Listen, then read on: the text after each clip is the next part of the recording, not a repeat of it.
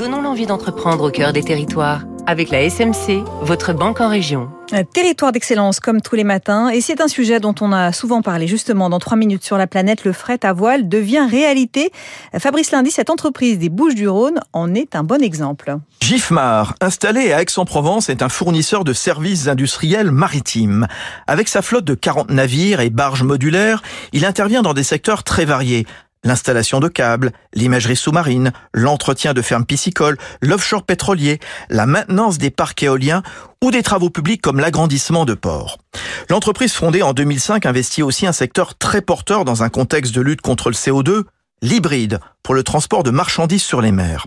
Depuis le chantier naval de Stettin au nord de la Pologne, Gifmar met la dernière main à Canopé, le premier grand voilier de la marine marchande, des ailes plutôt que des voiles, qui doit être mis à l'eau en mai et qui transportera des pièces de la future Ariane 6, Jean-Michel Berru, son président. Ce sera le premier qui va être euh, en service euh, pour du transport de colis lourds. Et Canopé devrait permettre euh, bah, de, de, de, devancer toutes les normes, bénéficier de cette énergie gratuite qu'elle vend pour maintenir des services industriels ou, ou, des livraisons de conteneurs, puisque Canopé sur une traversée transatlantique en moyenne devrait diminuer sa consommation de 30 à 35% de carburant et donc autant en, termes d'émissions de, CO2.